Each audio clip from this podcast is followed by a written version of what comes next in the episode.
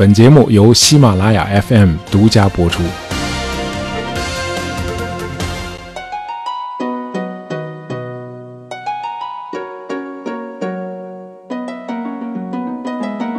我相信绝大多数朋友都渴望自己拥有创新能力啊，毕竟创新是个人取得事业成功的一个关键因素。呃，越来越多的统计和研究显示，创新能力其实并不被天才们所垄断啊，我们普通人也可以具备创新能力。那么就是说，它是可以后天培养的。那么其中一个重要的训练方法就是提问题啊，因为提问题本身就是在创新。呃，为什么这么说呢？呃当我们就一件事提出问题的时候，我们就是在用不同的角度来观察这件事。那这时候，我们的发散式思维就启动了。我们提的问题越多，我们的思维就越发散，就越不受约束，由此就会产生大量的新想法和新点子。呃，我们用第六十三期和六十七期两期节目谈过以色列的建国和它后来的发展。我们发现以色列这个国家非常了不起啊，它四周都是强敌，呃，敌国的人口数量是它自己人口数量的六十倍。可是四次中东战争后，大伙儿发现这些国家联合起来都不是以色列的对手。以色列全国只有八百万人口，可是科技创新企业却多达四千多家。那么按照人口比例，它是世界上第一创新大国。它的军事和民用工业的先进程度，我们就不谈了啊。呃，在我们国家这个广大的干旱地区所使用的农业滴灌技术，就是以色列传授给我们的。好，那大伙儿就很好奇，为什么这么个小国有这么强大的创新能力呢？为什么呢？那后来发现，原来是因为他们爱提问题。为什么呢？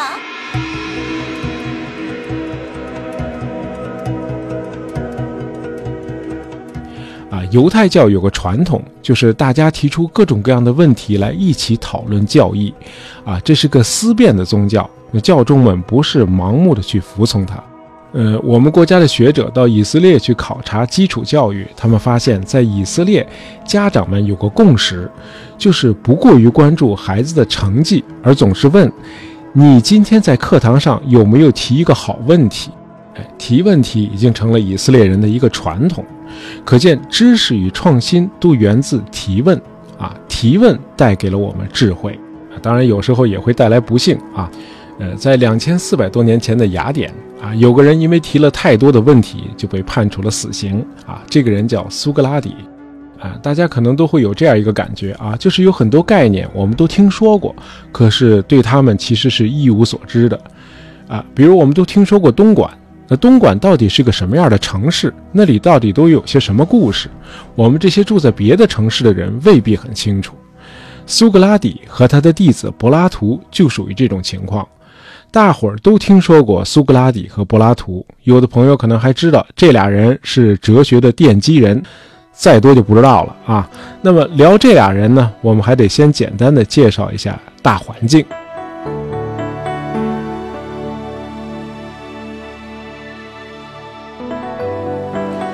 今天的希腊从哪个角度看都是个落后的欧洲国家啊！可是，在公元前九世纪到公元前二世纪，它却极度的辉煌灿烂。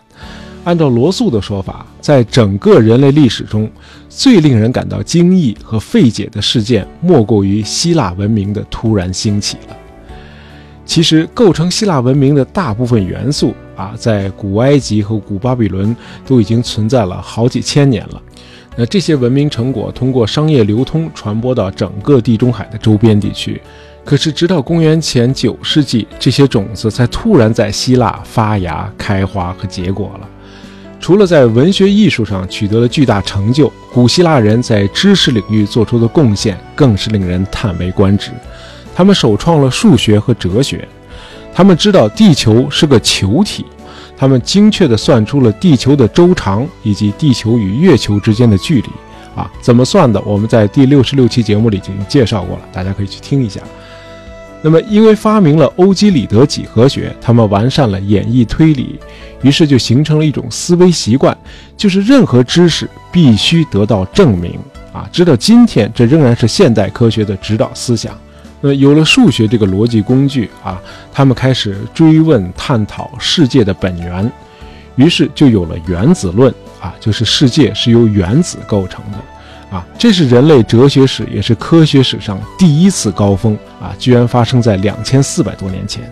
呃，我们知道，在世界的古老文明中，啊，希腊文明算是后起之秀，啊，古巴比伦人和古埃及人都为后来的希腊人提供了他们积累的知识。但是这两个文明虽然比希腊人早几千年，却都没有发展出哲学和科学。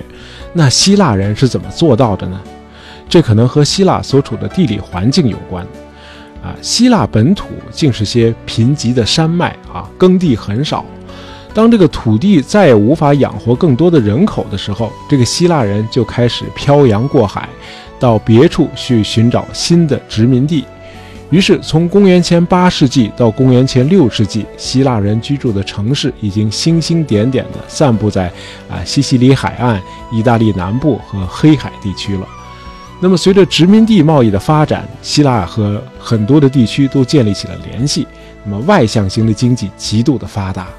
就像剑桥古代史里所说的，希腊公民不仅可以享受当地的橄榄油和葡萄酒，还可以吃到黑海的谷物和干鱼，品尝腓尼基的椰枣和西西里的干酪，可以穿波斯的拖鞋，睡爱尔兰的床铺，枕迦太基的枕头。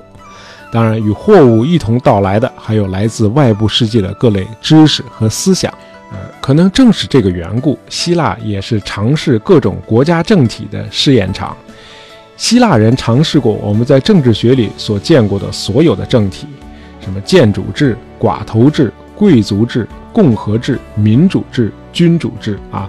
到了希腊文明的中后期，以实行民主制的雅典为首的城市联盟和实行寡头独裁的斯巴达为首的联盟之间爆发了著名的波罗奔尼撒战争。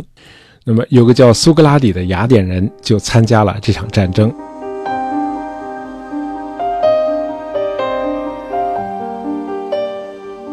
据说苏格拉底作战非常勇敢，有一次曾冒着极大的危险挽救了一位战友的生命。那无论是在战争年代还是在和平时期，苏格拉底都是一个无所畏惧的人啊！这一点直到他临终都没有改变。他长相一般，不修边幅啊，衣服总是皱皱巴巴的啊。不过这个人他做事总是很从容啊，非常的自律。啊，虽然他很少饮酒，但是一旦痛饮起来，酒友们都瘫倒在桌子底下了，他却能够保持气定神闲。啊，咱们前面说了，苏格拉底最爱做的事情就是爱提各种问题，并且和他人一起讨论这些问题。他不太关注科学，而是把注意力更多的放在伦理学方面。他认为，与其考察自然界，不如把心灵当做研究的对象。因此，他在雅典的市场上逢人就提出一些精神层面的问题，然后与这个人进行辩论。他提出的问题包括什么是适度，啊，什么是友谊，什么是勇气，啊，这种随时进行的追问和探讨，让很多大伙儿模糊不清的事物有了普遍的定义。那么，不少年轻学生也从苏格拉底那里学会了归纳和推理。啊，这些学生中最著名的就是柏拉图。如果把人类最伟大的思想家排个队的话，柏拉图毫无疑问应该排在前十位啊！柏拉图出身贵族啊，这个人有个特点，就是文学功底极深。你可以把他看作是莎士比亚往回穿越了两千年。柏拉图后来写了大量的对话录啊，这些对话叙述的全是他的老师苏格拉底和不同人之间的辩论。啊，这些对话写的既才华横溢，又富于想象，于是史学界一直就争议着两个问题。啊，一个问题是在叙述方面，这个柏拉图到底是个小说家还是个历史学家？啊，这些对话录太有文采。那另一个争议是，在这些对话录里，哪些是苏格拉底的原话，哪些是柏拉图借自己的老师苏格拉底的名义讲出的他自己的思想？呃，柏拉图最伟大的一个理论贡献啊，我们在第一百四十五期谈康德的那期节目里都已经涉及过了，就是我们看到的世界并不是世界本身，啊，我们看到的表象和世界的本质有着明显的区别，因为我们的感官扭曲了世界的本质，因此我们看到的不是真实的世界啊，是我们的主观叠加上去的那个世界。可以说，这个观点在两千年后启发了近代哲学的一大批大师，包括笛卡尔、贝克莱和康德。笛卡尔和康德，我们节目都介绍过。那柏拉图的这个理论，某种程度上也被现代科学证实了啊。我们人类了解外部世界百分之八十靠的是视觉，而在整个电磁波的波谱中，我们人类能够看到的可见光所占的波段极其狭窄，这个波长是在三百八十纳米到七百八十纳米之间。红外线、紫外线、X 射线、Y 射线。宇宙射线，还有我们人类制造的无线电波，我们全都是看不到的。我们的视觉只允许我们看到可见光，因此我们能了解到的世界其实非常非常的狭小。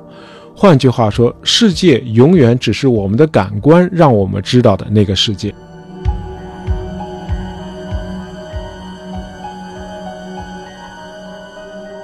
好，那我们怎么来把握这个世界呢？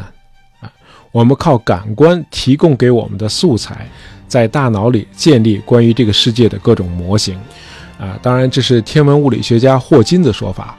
那么用柏拉图的话啊，就是我们在大脑里建立的模型呢，就叫理念啊。柏拉图说，自然界有形的东西都是流动的，可是构成这些有形物质的形式或者说理念却是永恒不变的。我们举个例子，当我们说到马的时候。我们并没有指任何一匹马，啊，马这个字表明了所有的马，就是说这是关于马的理念，哎，就是霍金说的，在我们头脑里建立的那个模型。那么这个理念是不存在于空间和时间中的，只存在于我们的心灵里，因此理念是永恒的。但某一匹特定的马却不是永恒的，因为它会变老，它会死亡，它会腐烂。那么从理念论出发。柏拉图创作出了他那部有名的对话录《理想国》。呃，按照柏拉图的设想，他的这个理想国是由统治者、士兵和平民组成。在理想国里，为了公共利益，统治者有权撒谎。理想国的经济生活实行公有制，啊，个人只需保留少量的生活用品。呃，男女完全平等，所有女人是全体男人共同的妻子。啊，统治者会在某个节日通过抽签来选定男女，让他们聚到一起繁衍后代。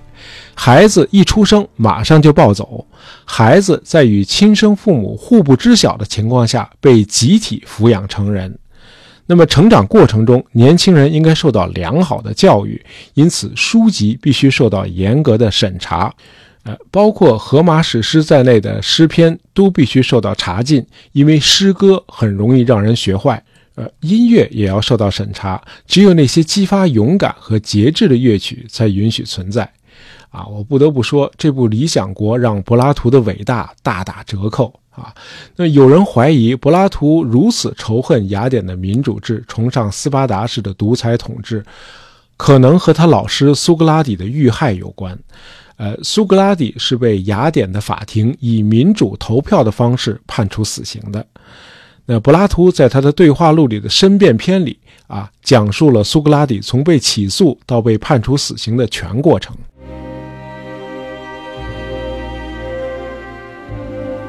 公元前三百九十九年，三名雅典公民以宣传异端、毒害青少年的罪名起诉苏格拉底。呃，显然苏格拉底在公共场所无休止的提问和辩论，的确得罪了不少人。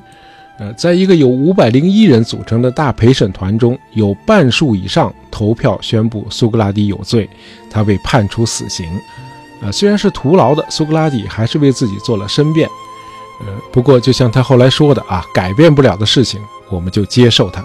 呃，苏格拉底始终很冷静啊，他拒绝按照惯例把他哭哭啼啼的孩子们带到法庭上来，来软化法官们的心啊。他说这种景象会让他自己和整个雅典城邦都显得很可笑。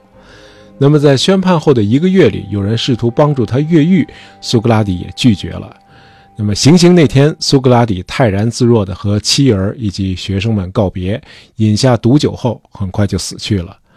苏格拉底被处死后。呃，柏拉图和其他的弟子害怕受到牵连，纷纷逃往国外。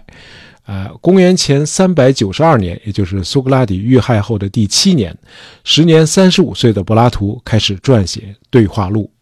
呃，这样，苏格拉底在柏拉图的对话录里得到了永生。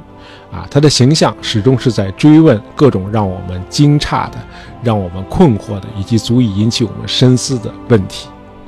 就像我们节目开始时所说的，提问带给我们智慧。有趣的是，“哲学”这个词啊，它源自希腊语，它的原意就是爱智慧。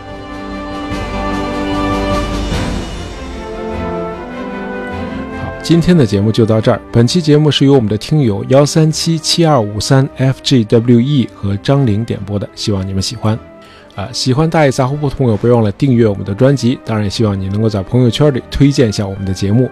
感谢大家收听，咱们下期再见。